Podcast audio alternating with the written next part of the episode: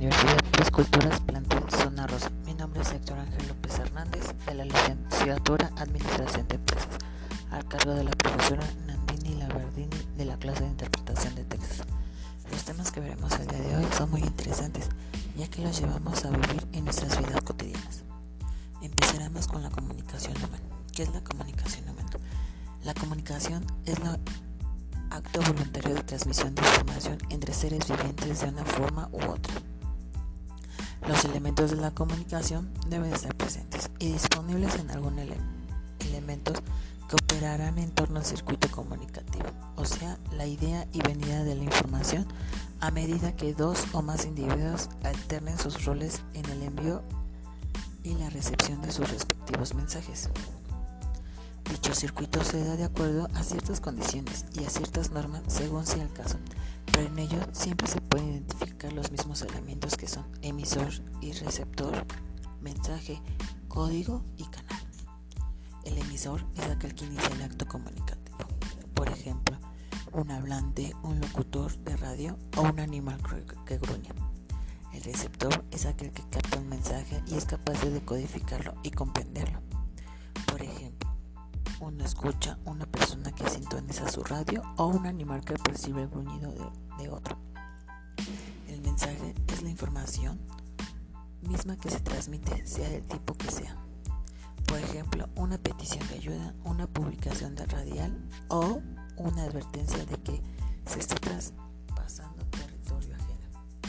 El, código de los mensajes es una forma de descriptiva, un lenguaje de sentido que sirve para traducir el mensaje. En el caso de la comunicación verbal, esto es muy evidente, pues requerimos de un idioma compartido para transmitirle el receptor un mensaje, pero pueden ser código, otro tipo de sistemas de sentido, muchos más primitivos como el que asocia ruido a riesgo de morir, usualmente en base a la experiencia ya vivida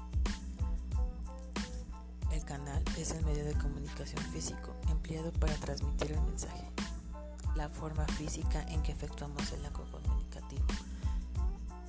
Las ondas sonoras que transporta la palabra hablada. Las letras de tinte sobre un papel. Y los impulsos químicos entre una célula y otra.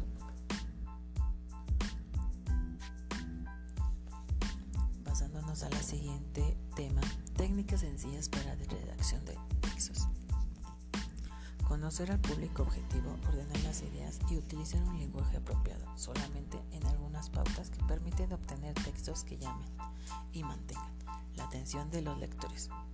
Lograr textos de buena calidad es un requisito indispensable para el éxito en distintos medios, prensa, escrita, radio, internet, etc.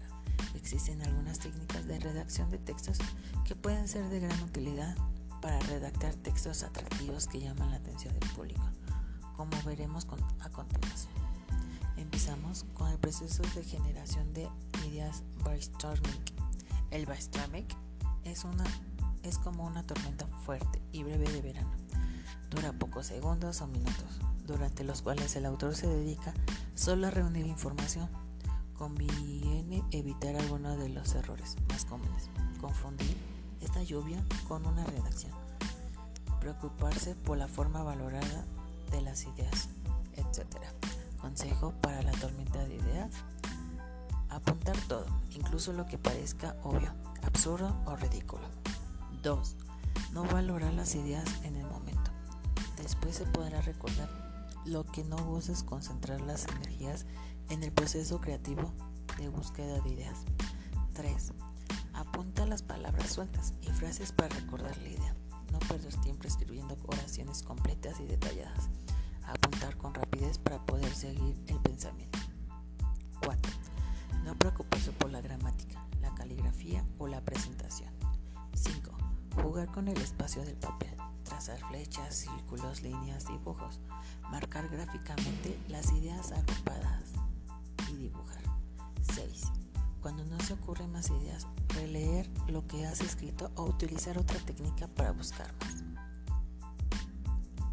Siguiente técnica sería el modo estrella. Según Casani, explorar el tema consiste en estudiar el tema sobre el que se escribe a partir de una lista teórica de aspectos o considerar. Siguiente, la retórica clásica de Aristóteles consiste en definir, comprar, abordar las causas y los efectos y argumentar el tema en cuestión. Y otros modelos son la estrella y el globo. La estrella deriva de la fórmula periodística de la noticia, según lo cual para para informar de un hecho tiene que especificarse el quién, el qué, el cuándo, el dónde, el cómo y el por qué. Son esenciales para cualquier tema, aunque pueden ampliarse procedimiento para desarrollar el modelo estrella 1. Hacerse preguntas sobre el tema a partir de la estrella. Busca preguntas relevantes. 2. Responde las preguntas. 3. Evita las preguntas y las ideas repetidas. Busca nuevos puntos de vista.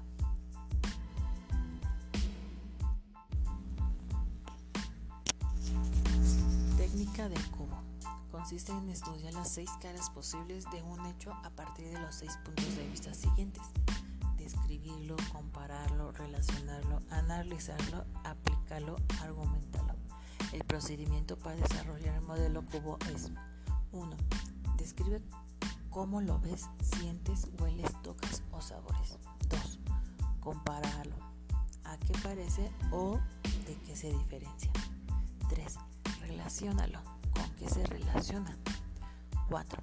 Analízalo. ¿Cuántas partes tiene? ¿Cuáles? ¿Cómo funciona? 5. Aplícalo. ¿Cómo se utiliza? ¿Para qué sirve? 6. Argumentalo. ¿Qué se puede decir a favor y en contra? Una de las técnicas más sencillas para la redacción de textos es un mapa conceptual. Es una figura donde un elemento central determina el tema del que nace el resto de los datos o desarrolla. Se utiliza palabras claves o de significado pleno, sustantivo, adjetivo y verbos. Los conceptos se sitúan más cerca o más lejos del centro según su importancia y la relación jerárquicamente, de forma que se fija la posición de cada uno en el conjunto. Los signos gráficos ayudan a destacar los elementos, flechas, números, círculos, etc. Ventajas de los mapas conceptuales. 1. Cada mapa es como un cuadro irrepetible, distintos de cualquier otro. 2. No tiene un final. 3. Utilidades. Ordenar ideas, hacer un esquema, resumir un texto, tomar apuntes, desarrollar un tema. 4. Son flexibles y se adaptan al estilo de cada uno. Siguiente técnica, organización de ideas.